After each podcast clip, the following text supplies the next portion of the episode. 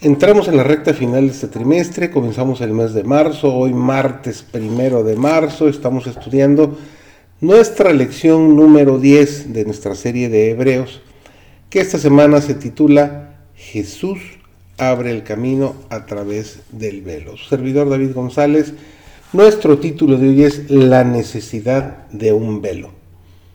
En el santuario del tabernáculo construido en el desierto y en el templo, que eran símbolos terrenales de la morada de Dios, había un lugar sagrado para su presencia. El velo adornado de querubines a su entrada solo debía ser alzado por una mano. Alzar aquel velo y entrar sin invitación en el sagrado misterio del lugar santísimo acarreaba la muerte, pues sobre el propiciatorio descansaba la gloria del Santo de los Santos, a la que nadie podía mirar y sobrevivir el único día del año señalado para el desempeño de su ministerio en el lugar santísimo, el sumo sacerdote penetraba en él temblando ante la presencia de Dios, mientras que nubes de incienso velaban la gloria ante sus ojos. En todos los atrios del templo se acallaba todo rumor. Ningún sacerdote actuaba en los altares. Los adoradores, inclinados en silencio, en silencioso temor, dirigían sus peticiones en demanda de misericordia divina. No es la obra más elevada de la educación el comunicar meramente conocimientos, sino el impartir aquella energía vivificadora que se recibe por el contacto de la mente con la mente y del alma con el alma. Únicamente la vida puede engendrar vida.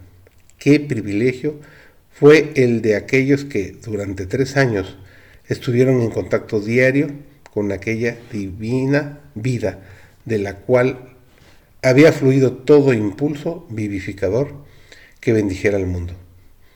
Más que todos sus compañeros, Juan el discípulo amado, se dio el poder de esa vida maravillosa.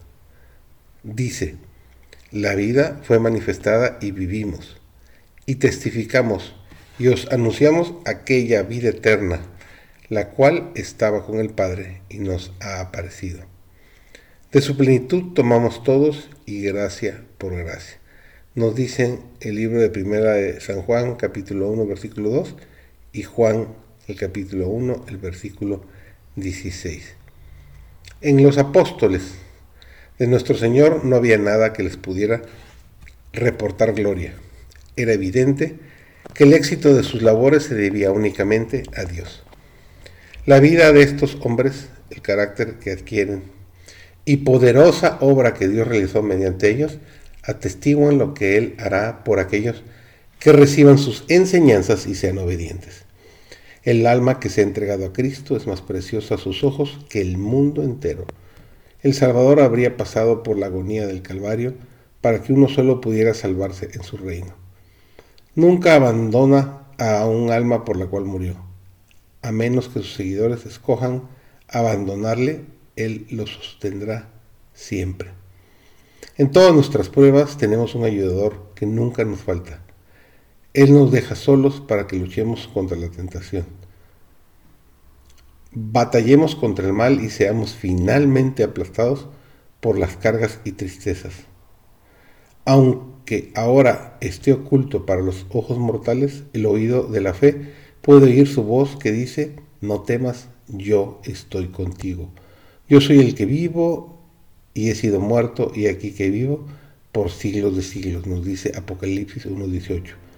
He soportado vuestras tristezas, experimentado vuestras luchas y hecho frente a vuestras tentaciones. Conozco vuestras lágrimas, yo también he llorado. Conozco los pesares demasiado hondos para ser susurrados a ningún oído humano. No penséis que estáis solitarios y desamparados, aunque en la tierra vuestro dolor no toque cuerda sensible, aunque en ningún corazón, miradme a mí y vivid.